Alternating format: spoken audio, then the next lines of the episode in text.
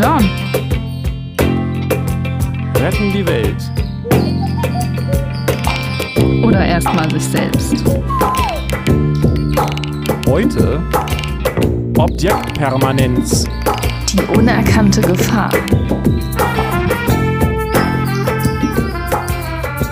Hey Melli, wir sind beide gesund. Ja. Das ist schön. Gut, ne? Obwohl alles um mich rum äh, das böse Virus hat, irgendwie bin ich safe. Voll gut. Ja, das freut mich. Tja. Ist Ja. die Katze gesund, freut sich der Hund. Mhm. Hm. Kennst du die Werbung noch? Das ist irgendwie, ist die Katze gesund, freut sich der Mensch, war es früher. Nee, kenne ich nicht. Aber das reimt sich eben dann nicht. Jetzt Ja, muss ich an meine Creepy Cat denken, die hier mal ach, nachts vor meinem Schlafzimmerfenster sitzt und reinguckt. Ugh. Das ist meine Stalker-Katze. okay, wer weiß, was die da so sieht. Katzen haben ja auch äh, anscheinend, was man so hört, einen Blick in die, in die Astralwelten. Ja, wer weiß. Auf jeden Fall sitzt sie da immer zuverlässig und guckt. Niedlich. Sie wird auch immer zutraulicher. ah, Also so, wenn ich sonst rausgegangen bin, abends nochmal und die Tür ging nur auf, ist sie weggehuscht und jetzt bleibt sie da einfach sitzen. kann natürlich auch sein, dass du äh, äh, einen Blick in die Astralwelt hast und da eigentlich gar keine Katze ist, ne? Also in der stofflichen Welt. Creepy. Hm, Also Mhm. mein Sohn, mein Sohn nimmt die Katze auch wahr. Ja, ja, okay. Und das ist jetzt Beweis ich hab- für was? Ja, ich hab's ja auch auf Video. Ich weiß nicht, Okay, ja, dann, dann kommen wir langsam dahin, ja, okay.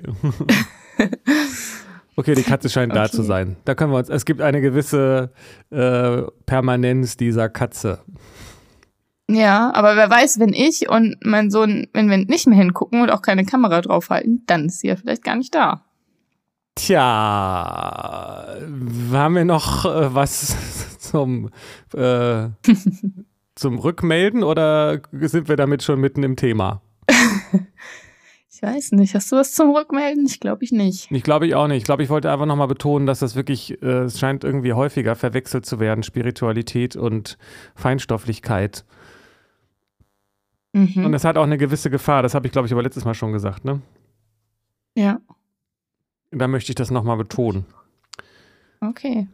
Weil bei, bei ähm, der spirituellen Erkenntnis geht es ja darum, den Unterschied zu erkennen zwischen dem Bildschirm, also zwischen, dem, zwischen der Leinwand und dem Film. Und äh, Mhm. was für ein Film dabei läuft, ist äh, letztendlich unerheblich. Also ob da in dem Film dann auch Geister auftauchen oder nicht, oder ob das ein existenzialistischer französischer Film ist, wo alles langweilig und normal ist.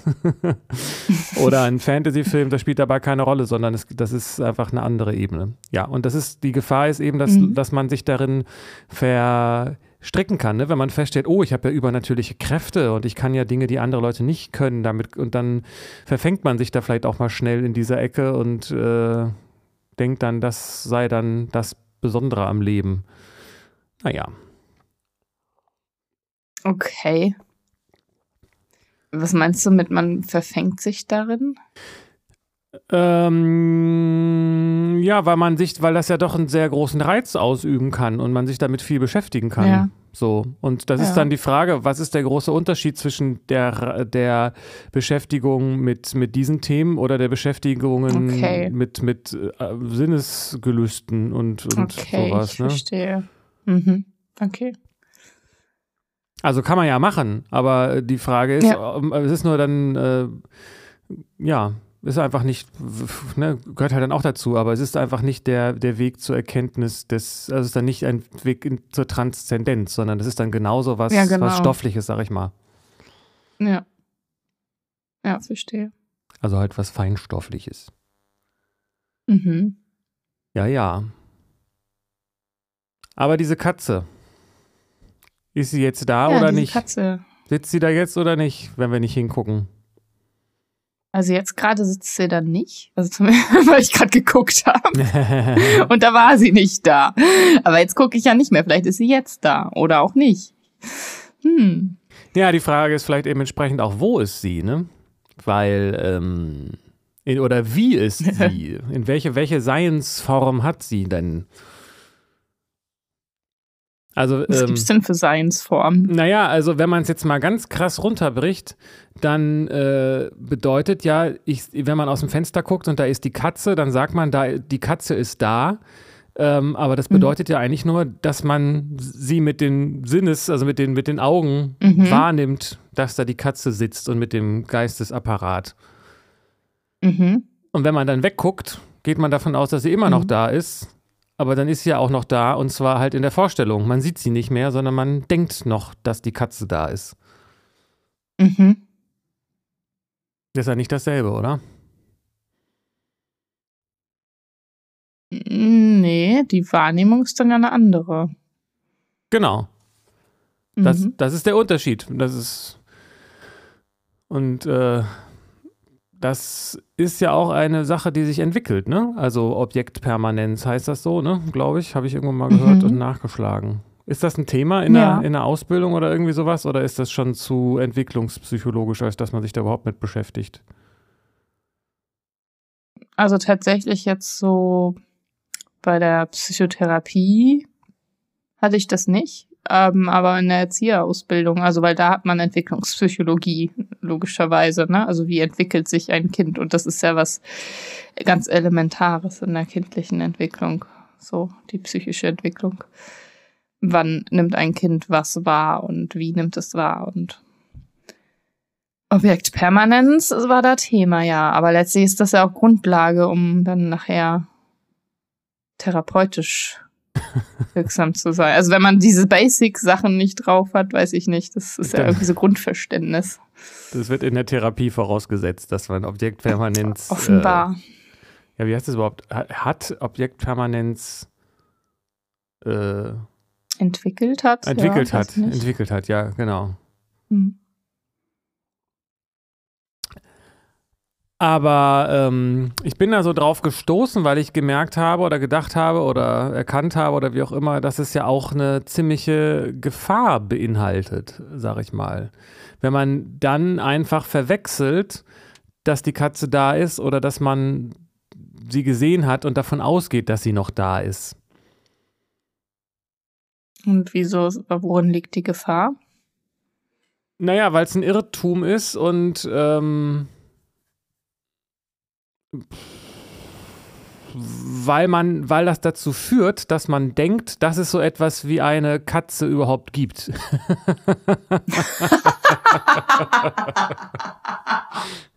ich dachte, wir könnten das ein bisschen zahmer angehen, aber jetzt sind wir gleich schon wieder am Eingemachten. Okay, also direkt jetzt einweisen oder was? Das gibt die Katze gar nicht. Scheiße, ich dachte, wir kriegen ein bisschen flachere Kurve hier rein diesmal. Naja, also, äh, die, was ist denn die Katze? Die ist, mhm. ja, ist, mhm. ist ja erstmal, wenn man sie da so sitzen sieht, ein, ein, ja, auf eine Art, vielleicht ist willkürlich ein bisschen zu, zu extrem formuliert, aber ist doch ein individueller, persönlicher Wahrnehmungs, ähm, ja, eine Entscheidung letztendlich eine Wahrnehmungsentscheidung. Das, also das hat natürlich, das sitzt natürlich so tief, dass man da nicht mehr so ohne weiteres rauskommt. Aber wieso sagt man Katze? Weil man es als Kind so gelernt hat. Ja, eigentlich schon, ne? Also man sagt das Wort, weil man das Wort gelernt hat. Genau, und das diesem, dieser Erschein oder dieser Wahrnehmung zuordnet. Genau. Und man, und man hat sicherlich auch etwas tiefer programmiert, auch ähm, genetisch, so einen Wahrnehmungsmodus äh, gelernt, kann man das ja auch nennen, äh, wenn man das so evolutionstheoretisch betrachtet, der wahrscheinlich so lebendige Wesen auch äh, gezielt nochmal für sich als eigenständiges wahrnimmt, weil das für den, für den Menschen halt mhm. sinnvoll ist, so, ne? Aber, warum, aber warum sagt man Katze und warum sagt man nicht ähm, draußen, wenn man aus dem Fenster guckt? Das sagt man auch, aber irgendwie, da ist die Katze und da ist draußen und da ist aber auch die Katze. Und warum sagt man nicht Schwanz und Kopf und das dazwischen ist mir egal oder sowas, ne? Weiß ich nicht, warum. Ja, warum? Also, das ist, also das ist eine Entscheidung. Irgendwo wird da eine Entscheidung getroffen aus diesem Haufen von Molekülen oder Photonen oder was ja. auch immer man, äh, wie man ja. das auch immer beschreiben will, zu sagen, das ist jetzt etwas, was ich für mich isolieren will und trennen will von dem drumherum und sagen will, okay. das ist jetzt Katze. So. Okay. Das ist ja keine bewusste Entscheidung, ne? Das passiert so total automatisiert. Oder? Hm. Also, ich denke da jetzt, hab da jetzt nicht vorher drüber nachgedacht, das als Katze zu bezeichnen. Oder ob ich da einen Unterschied machen will und eine Entscheidung treffen will. Ja, vielleicht die Frage, ob es sozusagen eine zwanghafte Entscheidung ist oder eine, eine, also ob man daran was ändern kann, ne? Also ich weiß nicht, mhm. müsste man vielleicht mit einem anderen Beispiel mal gucken, aber ich glaube, man kann ja schon, man ist ja eigentlich ständig ähm, mhm. dabei zu entscheiden, ist das jetzt eine Straße oder ist das jetzt, äh, äh, also ist das Verkehr oder ist das ein Auto zum Beispiel? Okay der, das, der, das, der Sinn, die, die, die Wahrnehmung ist ja immer darauf ja. ausgerichtet zu gucken, was ist gerade für mich wichtig. Und wenn ich auf dem Bürgersteig bin, genau. dann weiß ich, auf der Straße ist Verkehr. Den höre ich und den sehe ich. Ja. Aber ja. ich muss nicht jedes einzelne Auto registrieren. Und wenn ich über die Straße rübergehen will, macht es ja schon Sinn zu gucken, kommt jetzt gerade ein Auto Klar. oder wenn ja, wie weit ist das noch mhm. entfernt oder kann ich jetzt rübergehen so? Ja, genau. Also das im Grunde genommen ist die ganze Zeit irgendwo in einem ein Modus. Man kann ja nicht, äh, der das sagt Band oder Leadsänger oder sowas oder mhm. beides, ne? Oder Musik oder äh, Note. Mhm. mhm. oder nicht? Ja. Ja, verstehe ich. Ähm, das ist ja auch total sinnvoll. Ähm, aber ich verstehe noch nicht so ganz, was da, was du anfänglich meintest mit der Gefahr, die da möglicherweise ist. Ja, das ist ähm, so, dass ich gedacht habe, dass ähm, mit dieser Objektpermanenz, also das erstmal, das ist, ja, das ist ja der erste Schritt, zu sagen, da ist eine Katze. Mhm. So, aber mhm. wenn ich mir ähm, äh, wenn man sich das genauer anguckt, gibt es ja nichts, was wirklich äh, eine Permanenz hat. Also der Begriff Objektpermanenz ist eigentlich ja, in genau. sich schon ein Irrtum. Irreführend. Weil ja, mal, mal sitzt ja, genau. die Katze am Fenster, mal sitzt sie woanders, mal bewegt sie mhm. sich so, mal bewegt sie sich so, mal ist sie tot, mal lebt sie, mhm. mal sehe ich sie, mal ja, denke ich an sie, mal vergesse ich sie und wenn ich wieder an sie denke, ist sie trotzdem wieder da und dann habe ich sie vergessen und erschrecke mich. selbst ist ja genau ein Prozess, der sich ständig wandelt. Genau. Also was ist da, mhm. was ist da die Permanenz? Wo ist das ob permanente mhm. Objekt? Mhm. Also das mit dem Objekt ist das eine, da können wir vielleicht noch Wo das reden. ist, in meiner Vorstellung, würde ich sagen. Ja, das ist interessant. Oder? Ja, was ist die Frage? Ist es vielleicht auch in deiner Vorstellung, bevor du es überhaupt siehst, ne? Also das ist das, äh, das ist, mhm. ich glaube, das ist beides richtig. Es kommt darauf an, wie man das sieht. Aber man kann eben mhm. auch sagen, Auto und man hat eine Vorstellung von Auto und dass es gefährlich ist und sieht, dass es da hinten ist und geht dann über die Straße und hat aber überhaupt gar keinen Bezug zu diesem persönlichen Auto, sag ich mal. Weiß nicht, welche ja. Farbe das hat oder sonst was, sondern hat einfach nur registriert, da kommt ein Auto, Auto ist gefährlich. Aber ich habe das Auto eigentlich gar nicht als Auto wahrgenommen, sondern nur eine Vorstellung drüber gelegt, die ausreicht für das, wie ich es gerade brauche. Vielleicht war es auch eine Katze. Vielleicht war es auch eine Katze. genau. So. Also, das ist doch auch was, hm. wenn man das mal beobachtet, dass das kann sehr, ist doch, kann doch sehr unterschiedlich sein, wie man, in ja, welcher, ich sag, in welcher Auflösung man etwas wahrnimmt, sag ich mal. Ja, stimmt. Das kann sehr unterschiedlich sein. Hast du recht, finde ich auch. Und die Frage ist, finde ich schon berechtigt, wo ist da die Permanenz?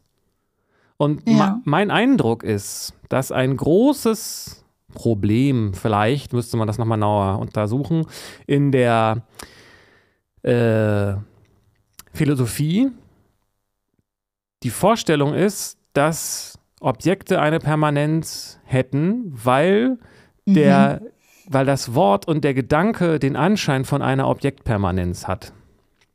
Mhm. Mhm. Also weil ich Katze sage. Wieso Katze? Ich habe gerade Katze gesagt und wenn ich übermorgen Katze sage, dann habe ich immer noch Katze gesagt. Also ist Katze permanent, ein Objekt, ein permanentes mhm. Objekt. Egal wie die sich bewegt oder wie die sitzt oder welche das ist oder so. Okay. Ja, okay. Ich glaube, ich verstehe langsam, was da so. Also 1 plus 1 ist 2. Das ist eine Permanenz. Das hat ja eine absolute Objektpermanenz, sag ich mal. Das stimmte immer und das wird auch immer stimmen. okay. Und da ändert sich auch nichts dran. Das ist doch permanent quasi. Mhm. Oder wenn die Vorstellung ja. von einer Katze, könnte ich auch sagen, die ist permanent. Mhm. Ja, aber das Objekt an sich ja nicht. Das stimmt. Also insofern gibt es Objektpermanenz nicht. Also nur als psychologischen Entwicklungsschritt oder Vorgang oder Erscheinung oder so, aber nicht als Ding an sich im Außen, das permanent ist. Genau. Und nur weil man, weil man sieht, dass es, wenn sie weggeht, dass sie auch wiederkommt. Ähm, das ist ja so ein, so ein Automat, das ist vielleicht wirklich dann auch so ein, auch so ein selbstgewählter Automatismus, ne? Dass wenn man denkt, dass wenn jemand weggeht, denkt man nicht drüber nach, dass der vielleicht nicht wiederkommt, weil das ist ja nicht schön.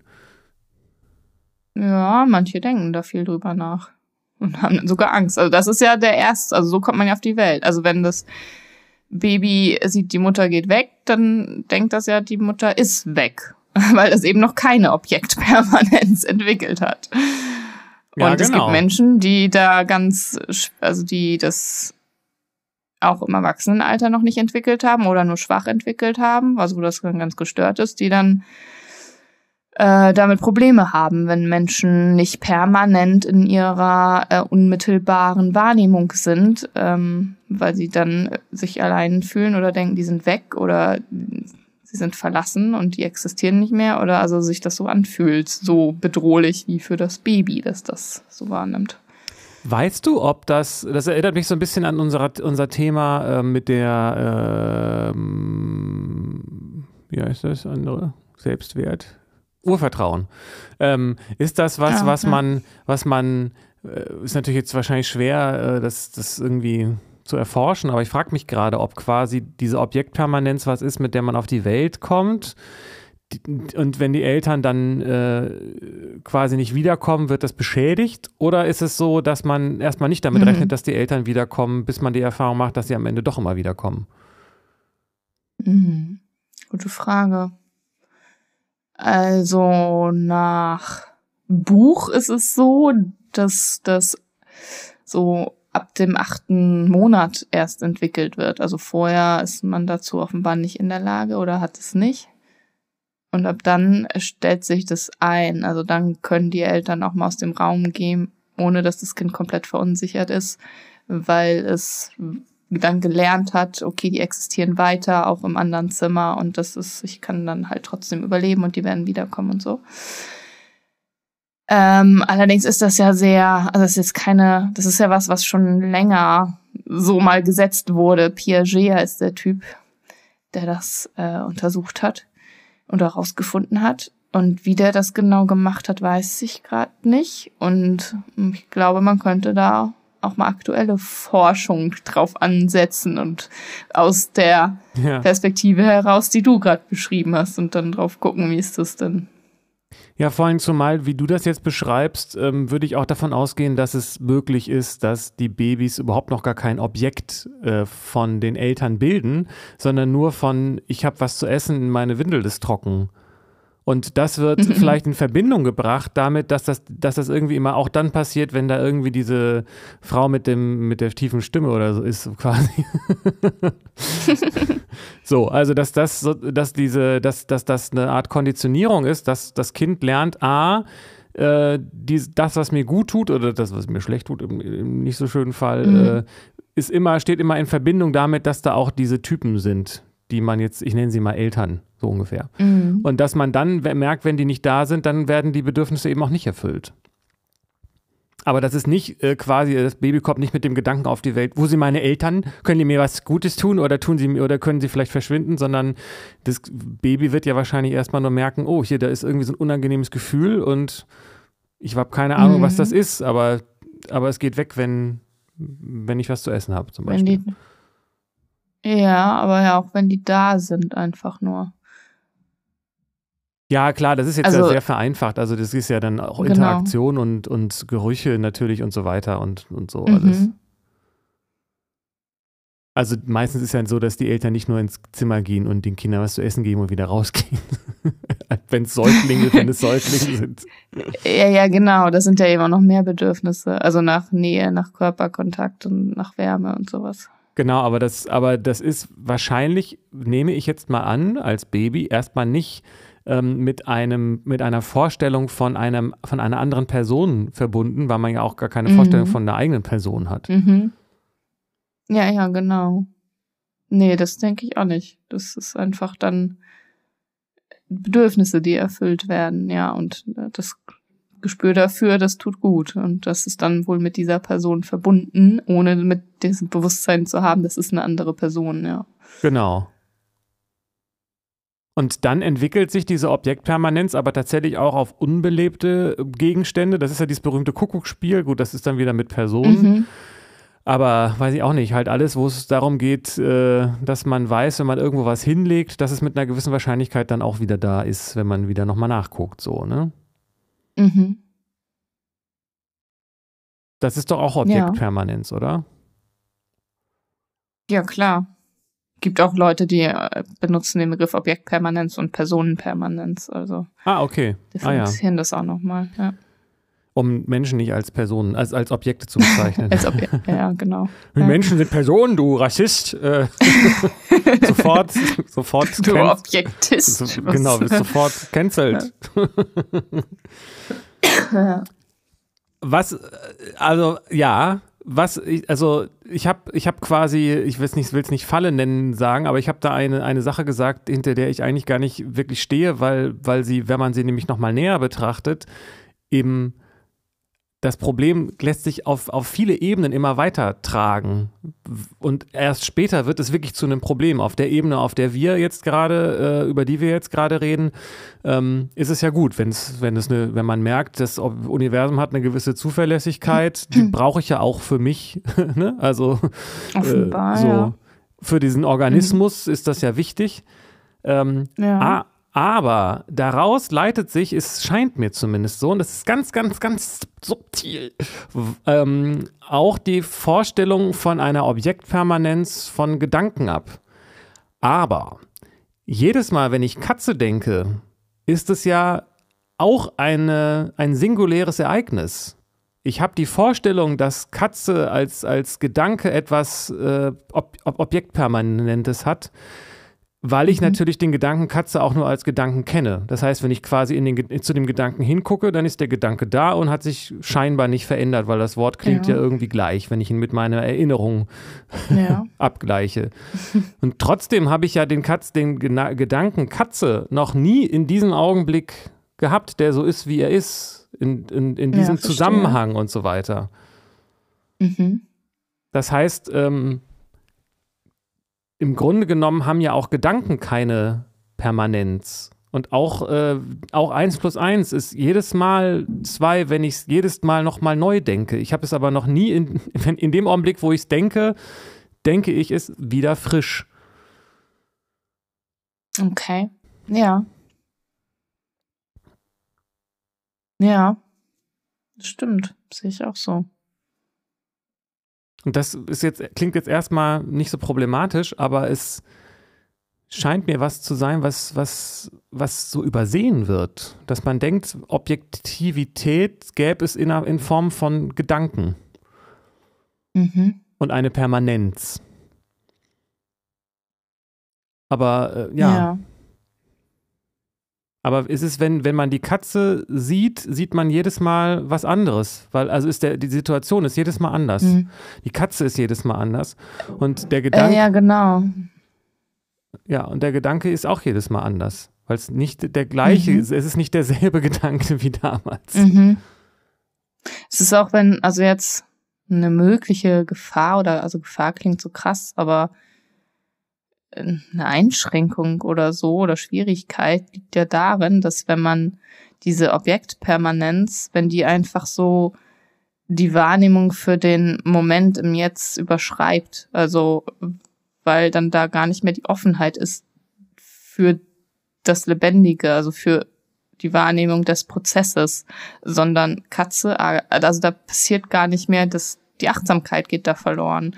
Und äh, das, das Jetzt wahrzunehmen, so, ne? Weil man, weil es so abgespeichert ist und dann so zack da und das wird so gesetzt, aber das ist ähm, möglicherweise kann man sich da öffnen und wenn man bewusster im Moment ist und achtsamer wahrnimmt, den Prozess, also vielleicht kann man da ganz andere Dinge wahrnehmen, wenn man diese Objektpermanenz äh, austricksen kann oder, oder die nicht so setzt oder die so, so einen Automatismus dafür entwickelt. Ich weiß es nicht kommt mir gerade so in den Sinn, dass man vielleicht damit mal experimentieren könnte. Finde ich, find ich total super. ja, das ist, äh, das ist genau mein Punkt. Genau, weil tatsächlich ist das, ist das, jeder Augenblick ist ja auch fantastisch und neu und allein die Tatsache, mhm. dass jeder Augenblick neu ist, ist ja schon fantastisch. Und genauso wie du sagst, mhm. ne, man könnte natürlich auch einfach sich hinsetzen und sagen, ja, ich war schon mal in der Uni, ich war schon mal in der Vorlesung, ich saß jetzt hier schon mal so äh, und habe den Professor auch schon mal reden hören und das Thema kenne ich doch schon. Klar, stimmt ja vielleicht mhm. auch, aber ähm, je, jedes Mal ist alles neu. ja. Wo mir das besonders auffällt, ist bei Kunst. Also wenn ich ein Musikstück oder ein Album lange Zeit nicht gehört habe und dann wieder höre, dann fallen mir manchmal Dinge auf, hä, das habe ich ja noch nie gehört. Oder, ja, spannend. oder ein Film, den ich sehe nach ganz langer Zeit mal wieder. Dann ist ganz vieles, was ich wiedererkenne, so Objektpermanenz, mhm. so und so ist das ja, aber genau. Ach, das, der Satz ist mir noch nie aufgefallen oder so, oder ja. Ja, das ist schön, weil ähm, der Unterschied ist nämlich, dass ich wenn ich, das finde ich ein super Beispiel auch, also wenn ich Musik höre und einen Song höre, den ich schon kenne, dann kann ich mir den anhören, als ob ich ihn noch nie gehört hätte.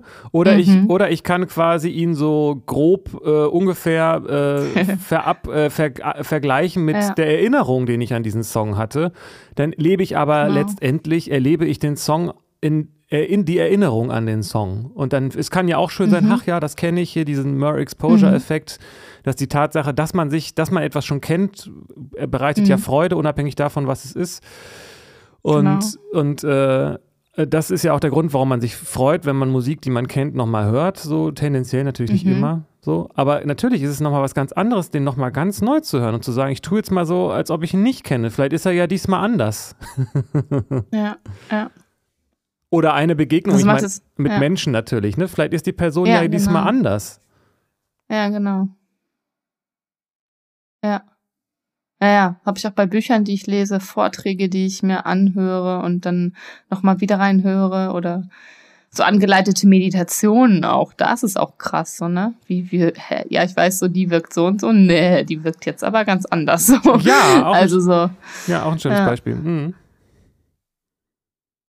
Ja, das ist ja auch ein, ist vielleicht sogar nochmal auch noch ein besonders gutes Beispiel, weil die Meditation ist ja auch jedes Mal anders das, was es bewirkt mhm. und so weiter. Also nehme ich mal an, ne? Also wenn man da entsprechend ja auch Achtsamkeit trainiert. Also das finde ich einen entscheidenden Punkt, was du sagtest, dass die Achtsamkeit geht ja letztendlich kaputt, wenn man oder andersrum, positiv formuliert, wenn man nicht darüber nachdenkt, was man, inwiefern man das schon kennt und sich daran erinnert, was man damit schon mal erlebt hat, sondern das nochmal neu sieht. So, ja. das, dann, ja. dann ist man eben achtsam für das, was da wirklich da ist. Ob da vielleicht ein Ton diesmal anders ist oder, oder so. Ja.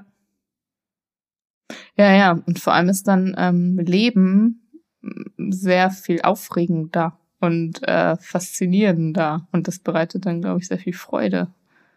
Absolut. Ich sehe das, also ganz speziell ist es auch bezogen auf Menschen so, weil Menschen sind nämlich sehr, also viele Menschen sind sehr unterschiedlich zu unterschiedlichen Augenblicken. Ja. Und es ist was anderes, ob ich quasi mit dem, äh, mit dieser Maske, äh, also Maske im Sinne von äh, Einordnungsmaske äh, dahin gehe und sage, mhm. ja, das ist halt der und der oder die und die und äh, so wie immer. Oder ob ich gucke, was ist denn mhm. das heute für ein Mensch, der da ist, den ich zwar schon kenne und mit dem ich eine Geschichte und Erinnerung habe, die muss ich ja deshalb ja. auch nicht vergessen. Aber wenn ich weiß, okay, das ja. ist unsere Geschichte und unsere Erinnerung, aber die spielt ja eigentlich erstmal jetzt keine Rolle, weil jetzt ist ja da diese Person. Und wie ist die denn heute? Mhm. Ist sie vielleicht heute ganz mhm. anders als sonst? Mhm. Ja, das würde, ich glaube, das kann sehr viel Wachstum ermöglichen. Also Heilung auch, so, ne? Das, ja. Insbesondere, ja. wenn man sich mit der Person nicht gut versteht oder wenn es der Mutter oder die Vater ist. ja. Ja, weil die haben sich ja auch verändert und gerade die Eltern, die hat man ja wahrscheinlich auch ganz schön fest in sich so eingebrannt, als äh, wo man so denkt, ja, ja, die mhm. kenne ich, ich weiß, wie die ticken. So, ne? Mhm. Aber mhm. je nachdem, wie alt man ist, in der Zeit, in der man lebt, haben die sich ja vielleicht auch verändert. mhm. Sieht man seine Eltern plötzlich als Menschen. Uiuiui. ja, genau. Also es kann wohl äh, was ganz Schönes und Heilsames sein. Und offenbar brauchen wir aber auch diese, also eine Stabilität und die Objektpermanenz und dieses Erinnern und äh, gar nicht weiter öffnen und im Moment sein. Ich weiß gar nicht, wovon man sich denn da schützt oder wo, warum das so notwendig ist zur Stabilisierung. Na, es, es macht einfach die Orientierung leichter, ne? Wenn man jedes Mal überlegt, ja. wenn man jedes Mal überlegt, ist das jetzt, was esse ich denn heute gerne? Oder wenn man jedes Mal überlegt, äh, wie komme ich denn über die Straße? Also wie soll ich sagen, vielleicht ist auch kein gutes Beispiel, aber ähm, jetzt reden wir, wir haben angefangen mit einer Katze. Wenn man sich so viel Gedanken über so eine mhm. einzelne Katze machen würde jedes Mal, Also es ist einfach eine Orientierungshilfe zu sagen, mhm. gut, böse, schlecht äh, oder angenehm, unangenehm, mhm. äh, mir wohlgesonnen, mir nicht wohlgesonnen, so, also das macht es einfach einfacher. Ja, das macht es ja auch, ja, ich verstehe, in ganz vielen Abläufen und so ist das ja auch hilfreich, so wie im Straßenverkehr oder so, diese Orientierung klar zu haben. Ähm, weil das ja dann einen schützt. Ähm, ah, und das ist interessant. Und Menschen, die diese Orientierung nicht haben, die können sich dann nicht mehr schützen. Ja, weiß ich gar nicht. Gibt es dazu sowas, dass ähm, das Objektpermanenz verloren geht später durch irgendein Trauma oder sowas? Also äh, Gehirntrauma oder sowas? Weißt du da was drüber? Ja, naja, ob mich würde es man nennt das dann nicht mehr, glaube ich, Objekt. Also wir haben da jetzt sehr diesen Begriff sehr weit gefasst. Ja. Ähm, äh, so, man würde das dann, glaube ich, nicht so nennen. Man nennt das dann eher Orientierungsstörung. Es grenzt an Ich-Störung. Also so, wenn man nicht mehr klar hat, das ist das Auto und das ist was anderes als ich und das ist, kann mir gefährlich werden und also, sondern einfach auf die Straße rennt, ähm, dann spricht man nicht davon, dass man keine Objektpermanenz mehr hat, äh, sondern eher Wahn oder Ich-Störung oder sowas. Aber das ist das ja auch ein bisschen ja was anderes, ne? Also äh, Objektpermanenzstörung würde ja. ja bedeuten, dass man äh, sich wundert, dass dann äh, dass das Auto noch da steht, wo man es gestern Abend abgestellt hat. Oder man sich fragt, wo das, oder denkt, es sei weg, weil man ausgestiegen ist und weggegangen ist. Das ist schon sehr, sehr, sehr, das müsste ja. schon eine sehr tiefgehende Störung sein, wenn man jemanden fragt, äh, wo ist denn dein Auto? Und man sagt, das ist nicht mehr da, weil ich sehe es ja nicht. ja, genau. Ja. Ja, ich muss da gerade an, an ähm, Drogenkonsum denken, weil da ist die ach, Wahrnehmung Melli, ja doch anders. nicht jetzt während des Podcasts. Achso, du meinst, ach so, ich dachte, du wolltest jetzt was nehmen. Also die, äh, dann kannst du dein Auto, nimmst du dann ja nicht mehr als dein Auto war, möglicherweise. So, aber ist dann, dann ist ja nicht wirklich die, ich weiß nicht, ob man dann davon sprechen würde, dass die Objektpermanenz gestört ist. Eigentlich, also bist du dann ja offen für den Prozess. Also du nimmst dann das wahr, was da gerade ist. Und siehst, ja. wie sich das die ganze Zeit verändert. Also ja. du hast dann keine Objektpermanenz mehr. Ja, stimmt. Jetzt weiß ich auch, was du meintest damit, dass wir den Begriff sehr weit gefasst haben. Ne? Also das ist dann tatsächlich, Mhm. äh, dann, dann hat man ihn auch nicht, während man den, das Objekt noch im Blick hat. dann ist es schon Genau. nicht mehr permanent. Ja, ja. So, genau. Und das ist nicht mehr, nicht mehr nur dieses, äh, es ist noch da, auch wenn es mal kurz aus dem Blick geraten ist. Ne? Mhm. Ja, genau. Äh, Auch wenn du drauf guckst, ist es ja nicht da. Also dann siehst du ja die ganze Zeit nur was, was fließen, was bewegen, was sich wandeln. So wie auf Droge. so. Ja. Ja, das ist interessant. Mm, Und das ist ja offenbar nicht aushaltbar. Also da, also zumindest nicht über einen langen Zeitraum, weil einmal birgt es Gefahren so, ähm, weil man dann, wenn man das, also alles als diesen Prozess wahrnimmt, dann sich in Gefahr bringt, also den Körper, der dann auf die Straße läuft und sowas. Ähm, und auch so, so psychisch nicht aushaltbar. Also das ist dann, irgendwie kommt das dann ja doch zu Leid. Ja, das ist der Punkt, ne? dass das äh, Denken einfach äh, die Funktion hat äh, für fürs Überleben. Äh, Es ist nur zum Überleben Genau. notwendig. Dafür, dafür ist es mit dem Denken da, um zu unterscheiden zwischen gefährlichem Auto und äh, freundlichem Nachbarn und äh, leckerem Essen und tödlichen Ja. Drogen. also Genau. ist, dafür ist das Denken da. Und Ja. und sonst braucht man es eigentlich nicht so richtig meistens. man kann damit Spaß haben, aber notwendig ist es, äh, ist es meistens nicht in unserer Gesellschaft hier, wenn eigentlich alles geklärt ist. Wenn man also genug zu essen hatte und so weiter, dann muss man eigentlich nicht mehr denken.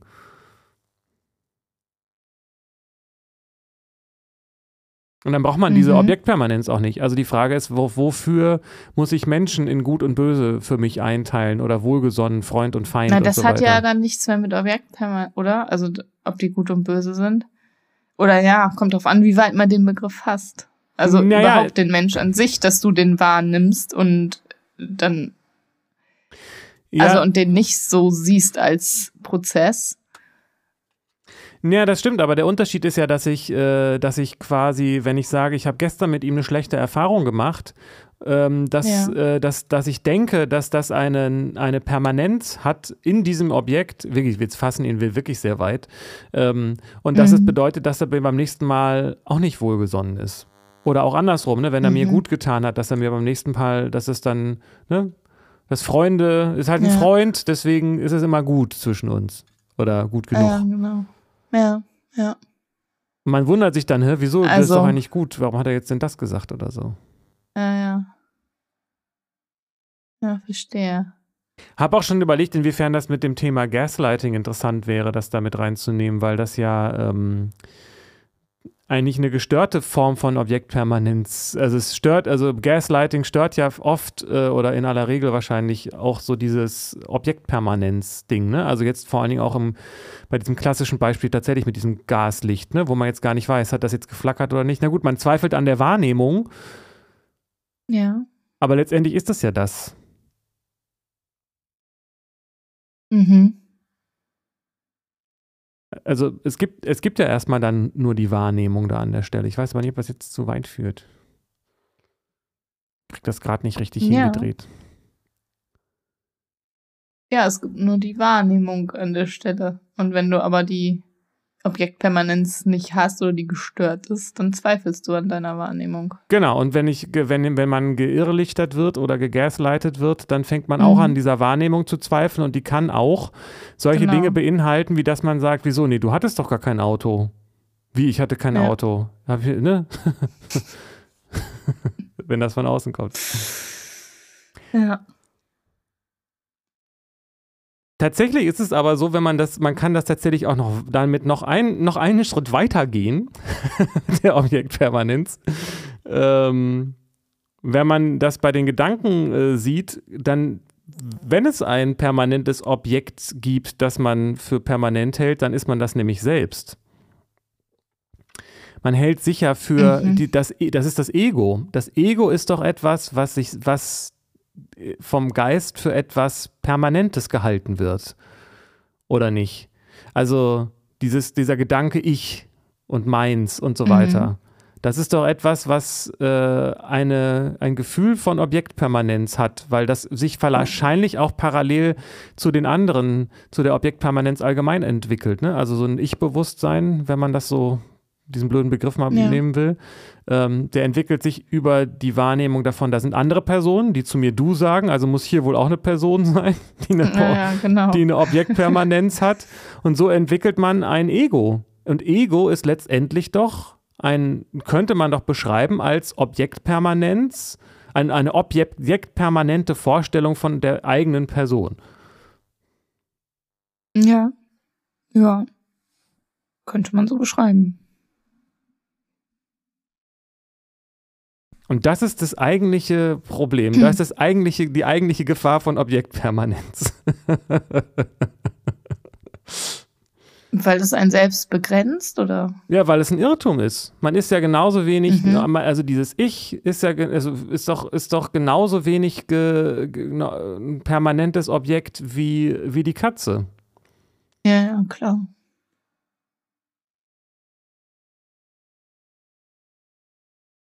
Also die Vorstellung, ja. das ist, also die, die, ist ja, die ist aber auch gar nicht richtig greifbar, die Vorstellung von mir, oder? Ich weiß es nicht, wie Leute sich, also die Leute sagen dann, mein Körper, mein, ne, nee, ist, ne, es ist, das ist aber, wenn mhm. ich, mein Körper ist ein Objekt, der hat vielleicht in, mhm. dem, dem gilt natürlich dem Ich gegenüber auch eine gewisse Objektpermanenz, weil man nicht merkt, dass man sich nicht immer seines Körpers bewusst ist. ähm, aber das wird dann so. Ja, aber auch der, in, also wandelt sich ja durchgehend. Ja, der absolut. Ist ja in keiner Sekunde der gleiche. Genau. Und auch die Wahrnehmung des Körpers ist in keinem Augenblick der, die gleiche. Ne? Mal, mal mhm. merkt, spürt man ihn so, mal spürt man ihn so. Die Gedanken ändern sich auch die ganze Zeit. Und wenn man das alles quasi ähm, sieht und akzeptiert, ist dann aber der mhm. nächste mhm. Punkt, dass man denkt, ja, aber ich bin ja derjenige, der das hier alles erlebt. Und mhm. dieses Ich ist dann aber wahrscheinlich ein, eine irregeleitete Objektpermanenz. Da muss ja jemand sein. Da muss ich ja wohl, dann bin ich halt Jan. Jan war ich schon immer. Mhm. ja, na, zumindest ist da irgendwas, was Jan wahrnimmt als Jan. Ja. Aber das, äh, das was Ob ich das denke, bist, was es weiß ist. ich nicht. nee, das, was ich denke, was es ist, das kann es nicht sein. Ja. Das ist ein Konzept und das, also eine, also mit, mit inklusive dieser, diesem, dieser Einbildung von Objektpermanenz, mit diesem Irrtum von Objektpermanenz. Also allein der mhm. Gedanke, dass ich mein eigenes Objekt sein könnte, ist ja schon irgendwie komisch. Vielleicht müsste man dann von Subjekt, von Subjektpermanenz sprechen. ja, macht es ja aber auch nicht besser. Also es ja, kommt ja aufs Gleiche hinaus. Ja, ja, also insbesondere dann, wenn das, wenn das, was ich als Objekt denke, nicht mhm. das, das, äh, das Sub, also wenn ich das, was ich als Subjekt denke, eigentlich ein Objekt ist. Also das Ego ist ja eigentlich ein Objekt. Mhm. Ich kann ja darüber sprechen, mein Ego. Dieses mhm. blöde Ego von mir. Das ist ja kein, äh, das bin ja dann nicht ich in dem Augenblick, wo ich das sage. Ja, stimmt. Ich kann das wahrnehmen, dass da etwas in mir ist, was das, was das sagt. Ja, genau. Und das ist ähm, irgendwo der, der, der große, schwere Irrtum, der Gedanke, dass in mir einen, ein fester Kern sei, der, ähm, den ich ich nenne mhm. und der Objektpermanenz hat. Aber wenn ich das genauer betrachte, ist es überhaupt nicht, auch nicht permanent. Mal sagt der, mein Körper, das bin ich, mal sagt das meine Gedanken, das sind ich, mal sagt das meine Frau und meine Kinder und mein Auto, das, das bin alles ich oder mein was auch immer. Ne? Also dieses Ego hat ja auch keine Permanenz und auch wenn ich daran nicht denke, ist es ja auch, dann ist es ja plötzlich gar nicht mehr da. Das war's wohl mit der Permanenz. Ja, Ja, also genau, also es ist doch wie mit der Katze. Wenn ich gedanklich nicht dahin gucke, ist der Gedanke Katze nicht da. Aber ich kann in jeder Zeit denken, wenn ich will. Der kommt nicht aus, kann nicht aus meinem Kopf mhm. weglaufen. Genauso wie das Ego auch. Aber wenn ich irgendwie äh, jogge oder, äh, ne, mache ich zwar nicht, aber irgendwie, wenn man halt Musik hört oder vor sich hin träumt oder irgendwie sonst wie im Flow ist, dann ist ja dieser Gedanke an Ego nicht da. Vielleicht ist das sogar eine mhm. Definition von Flow, weiß ich nicht. Haben wir schon mal über Flow gesprochen? Hm, immer mal so, ja, vielleicht mal erwähnt in einigen Folgen. Ja, ich erinnere das, als du übers Kaffeemachen gesprochen hast, zum Beispiel. Aber so explizit Flow haben wir, glaube ich, noch nicht äh, als, als ganze Folge gehabt. Nee. Aber ich weiß nicht, äh, ob es da gibt es bestimmt Forschung zu, aber ich hätte jetzt gesagt, dass es eine starke Verknüpfung gibt zwischen einem, ich sag mal, Ego freiem Zustand und Flow. Dass das vielleicht dasselbe ist, aber zumindest irgendwie, ein, dass es einen Zusammenhang mhm. dazu gibt. Ja, klingt total sinnig, finde ich. Mhm. Wo ich nicht mehr darüber nachdenke, ich tue das jetzt, sondern wo das dann alles so genau. geschieht. Naja, ja, das Ego hält einen eigentlich ab vom Flow-Zustand. Genau, weil das Ego nämlich sagt, oh, ist das jetzt richtig, sollte ich das machen? Und das, dieses Ego, äh, das hat ja auch was mit Survival zu tun und äh, das hält, mhm. ja, das sorgt für Angst und für Stolz und so weiter. Ja, genau. Aber wenig für Hingabe und Flow, ja. Ja, das ist ein gutes Wort in der Stelle. Ist auch wieder, hatten wir das Thema Demut schon, damit hängt das nämlich auch zusammen, ne? Stimmt. Nee, hatten wir noch nicht. Aber das ist ja auch im, im, äh, im, im Hinduismus ein wichtiger ähm, Begriff. Ähm, Hingabe, weiß ich nicht, wie also ähm, Bhakti, also ähm, Ergebenheit, wie auch immer man das nennen will. Ne? Also, dass man ja. eine, eine Praxis, in der man alles als Gott betrachtet und alles, was man sieht äh, und alles, was man tut, ähm, Gott darbietet. Und das sorgt natürlich dafür, mhm. dass das Ego ähm, immer weiter in den Hintergrund tritt und eben nicht sagt, ich habe das gemacht und ich krieg das, sondern alles wird ist quasi von Gott für Gott. mhm. Ja, da gibt es keine Bewertung mehr, ne? Das ist wichtiger oder der ist wichtiger oder Ganz ich genau. bin wichtiger. So, das ist total schön. Ja, absolut. Und es hat ja. auch, und es ist auch, und der Wille wird, ändert sich da auch. Es gibt dieses, ähm, Pras Prasad heißt das. Das ist was, äh, was, ich weiß nicht genau wann und wo, aber an den Tempeln der für die Götter angeboten wird. Das heißt, die Leute bringen dann Essen zu den Tempeln, stellen das da in Schalen hin, soweit ich das verstanden habe. Und die Mönche, dann nimmt Gott sich da was von, von dem Essen und weil er sehr genügsam ist, bleibt halt auch noch eine Menge übrig. sehr sparsam, der gute, äh, gute Gott. Und, ähm, und der Rest, der kann dann gegessen werden, nachdem das Gott geopfert wurde. Und und ähm, mhm. Das ist auch so eine Haltung dann von den Mönchen, äh, die, die dann einfach sagen, ja, das ist Prasad, das ist, äh, das ist von Gott. Da werde ich jetzt, wenn Gott das übrig gelassen hat, nicht sagen, das will ich aber nicht, sondern das nehme ich halt alles an. Egal, was das ist für ein Essen. Da sage ich nicht, es schmeckt nicht, sondern es ist ja alles von Gott. Alles Essen, was ich da kriege, ist von Gott. Wie soll ich das ablehnen? Okay. ja.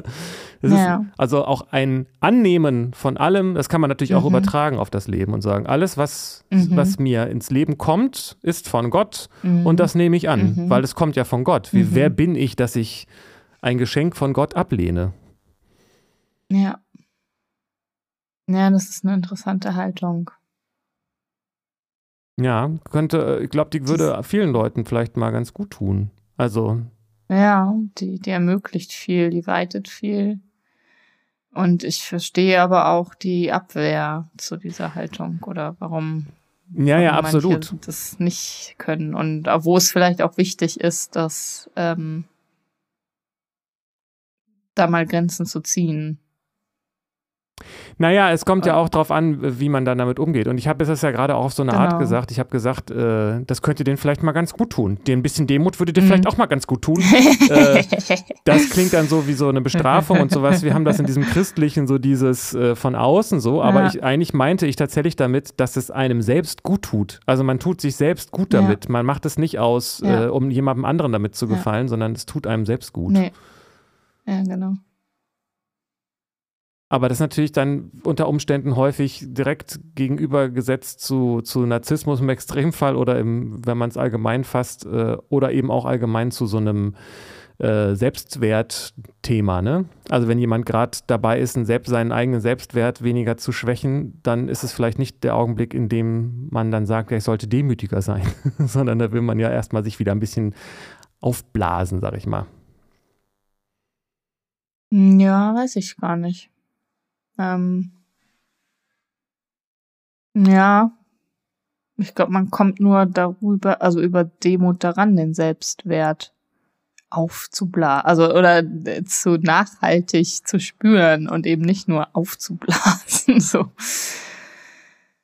Mm, aber was ich gerade noch, ja. also dieses ähm, alles annehmen und alles kommt von Gott und zu bewerten, dieses Gottesgeschenk dann nicht anzunehmen oder so.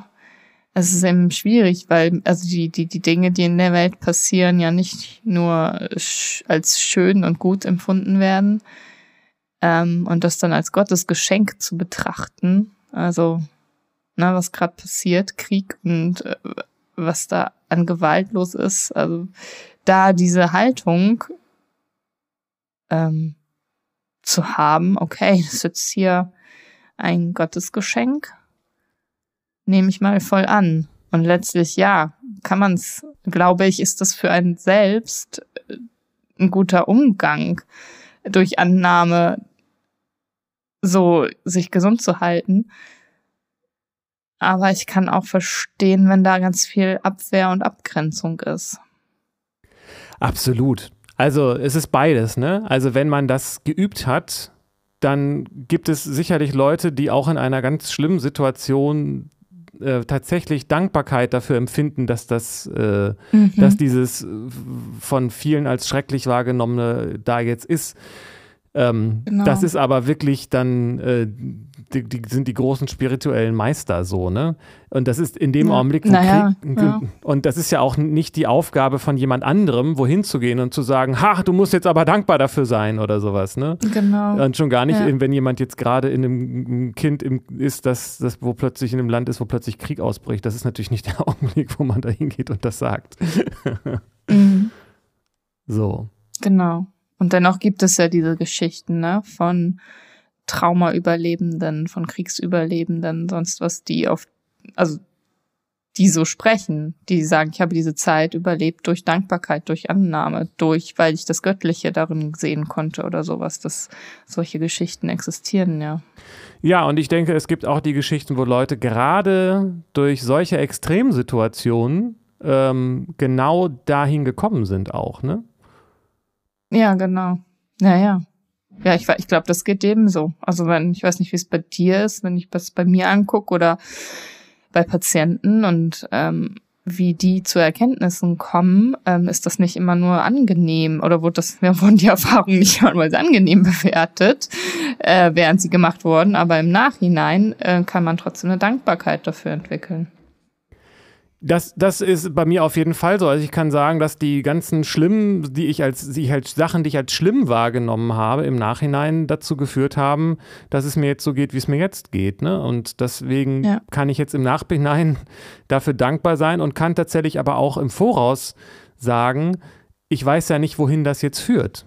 Also, ähm, mhm. das ist dieses berühmte, die berühmte Geschichte von dem Mann mit dem Pferd, die wahrscheinlich auch schon jeder kennt, ne? Also, wo dem das Pferd zuläuft und die Nachbarn sagen, Mensch, hast du aber Glück gehabt. Und mhm. der Mann sagt, ja, wir werden sehen.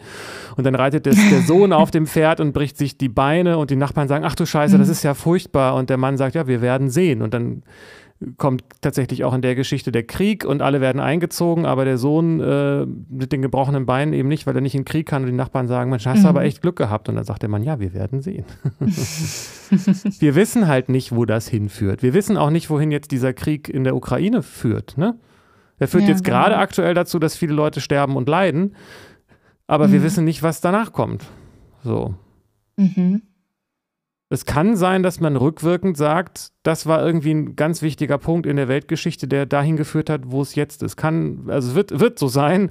Welcher Punkt das ist, ja, das können ja. wir nicht wissen.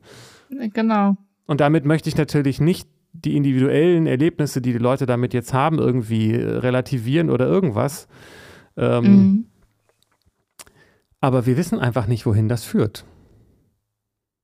Ja, das stimmt. Ich weiß, ich werde sterben, dieser Körper hier wird sterben, die Welt wird untergehen und ich weiß nicht wann. Und daran hat sich insofern nichts geändert, bezogen durch diesen, auf diesen, durch diesen Krieg. Hat sich dann an dem Punkt nichts geändert. Mhm.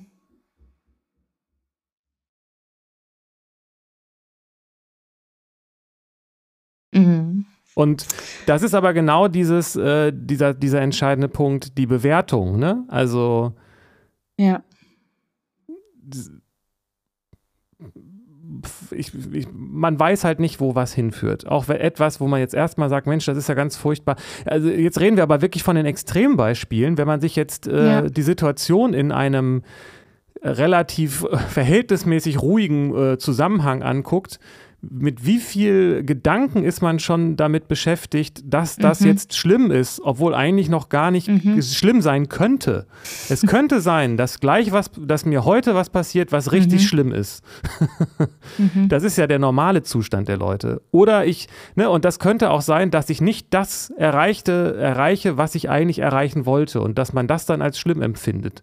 Und das hat dann alles mit dem Augenblick gar nichts zu tun. Ja, genau. Also beziehungsweise doch, es macht den Augenblick zu etwas Schlimmem. Äh, ja, ja, eben. Das ist das, ja. was das ändert.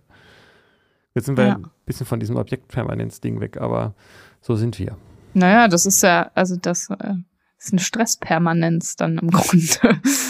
Und naja, das, der, ja, der Zusammenhang ist der, das, was ich meinte, diese, dieser Gedanke, dass da ein Ich sei, was äh, mhm. eine Objektpermanenz hat, das ist, das ist der große buchstäblich Denkfehler. Mhm. Und wenn man genau an der Stelle, wo du das so schön beschrieben hast, äh, diese Sicht auf andere ähm, und auf Achtsamkeit und auf den Augenblick äh, lenkt, wie ist es denn jetzt gerade? Und das, ist ein, das, das verändert alles. Wenn man das wirklich macht, das verändert das ganze Leben, insbesondere auch Beziehungen. Wenn man wirklich guckt, wie ist diese Person heute? Was ist das heute für eine Person? Und mehr oder weniger vergisst, was, die, was, in, der, ja. was in den Begegnungen davor war. Das, ist, das braucht man auch gar ja. nicht. Ähm, ja. Dann ähm, verändert sich, verändern sich Sozialkontakte und das ganze Leben. Und wenn man das auch noch Fall. auf sich selbst anwendet und sich überlegt, mhm. was ist denn, ist da überhaupt mhm. irgendwas? Was ist denn da mhm. überhaupt? Was ist denn da heute so eigentlich? das ist dann Achtsamkeit, ne? Ja, ja, ja was für ein Geschenk Gottes bin ich heute und ist dieser Tag heute und sind die Menschen, die mir begegnen heute. Also was das, das kann schon sehr stärkend sein, so, so mal in die Welt zu blicken. Ja, also ich meine, wenn man das wirklich beherzigt und ja. morgens, wenn man aufwacht, guckt, ob man noch lebt. und wenn man noch lebt, sagt, Alter, wie geil ist das denn? Ja. Guck mal, diese, das hier ist alles noch da. ähm, dann verblassen ja. sehr, sehr, wenn man das wirklich, wenn man es wirklich mal macht, kann man ja auch eine Übung machen, muss man vielleicht auch nicht so ernst nehmen, aber kann man vielleicht auch eine Übung daraus machen. Aber wenn man das wirklich macht, sich guckt, ob man noch da ist und sich dann allein dass man da ist, ist doch eigentlich schon mal ganz schön gut. Dann plötzlich verblasst mhm. im Verhältnis dazu eine ganze Menge. So. Ja. Aber meistens ist man ja damit beschäftigt zu überlegen, was man nächst, bis nächste Woche noch alles geschafft haben muss oder so. Ja, ja, genau. Ja, ja. Der Wecker klingelt und es sind sofort ja Gedanken da, die die Angst machen, die Sorge machen, die Stress machen, die gar nichts mit dem Augenblick zu tun haben. Ich muss jetzt, weil gleich und dann dies und äh, aber nicht, ich bin da. Das ist ja nicht der, das, die Wahrnehmung so. Ja, und wenn man tatsächlich dahin guckt, was du gerade beschreibst und diesen Prozess wahrnimmt, dann kann man auch feststellen, dass diese Angst, die man sich macht, ob man das denn auch alles schafft, nicht dazu beiträgt, dass man mehr schafft, sondern die zieht unglaublich viel Energie. Ja. Also äh, ich würde mal, ich würde mich nicht ja. wundern, wenn in, in, manchen Zeiten meines Lebens ich 90 Prozent, wenn ich mehr Energie darauf verschwendet habe, darüber nachzudenken, was wäre, wenn ich das alles nicht schaffe. Ähm, mhm. Und äh, wenn man da nur halb so viel drüber nachdenkt, schafft man das alles genau. plötzlich ganz locker, weil man viel mehr genau. Energie dafür hat. ja, einfach mal machen. Ja. ja weil, mal, weil ich 10 nur, genau, weil ich nur 10% aufs Machen verwendet habe und 90% mhm. um, um mir, Sorgen Ach, zu machen. Ja, genau. Ja. ja.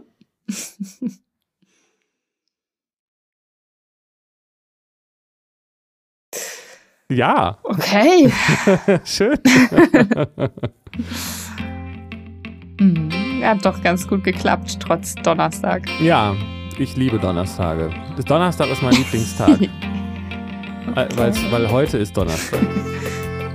Ja, jetzt ist Donnerstag. Das war mein Lieblingspodcast. Das ist unser. Weil es der ist, den wir gerade noch machen. Hey ja. Fuyo. Danke. Danke dir auch. Tschüss. Und bis zum nächsten Mal.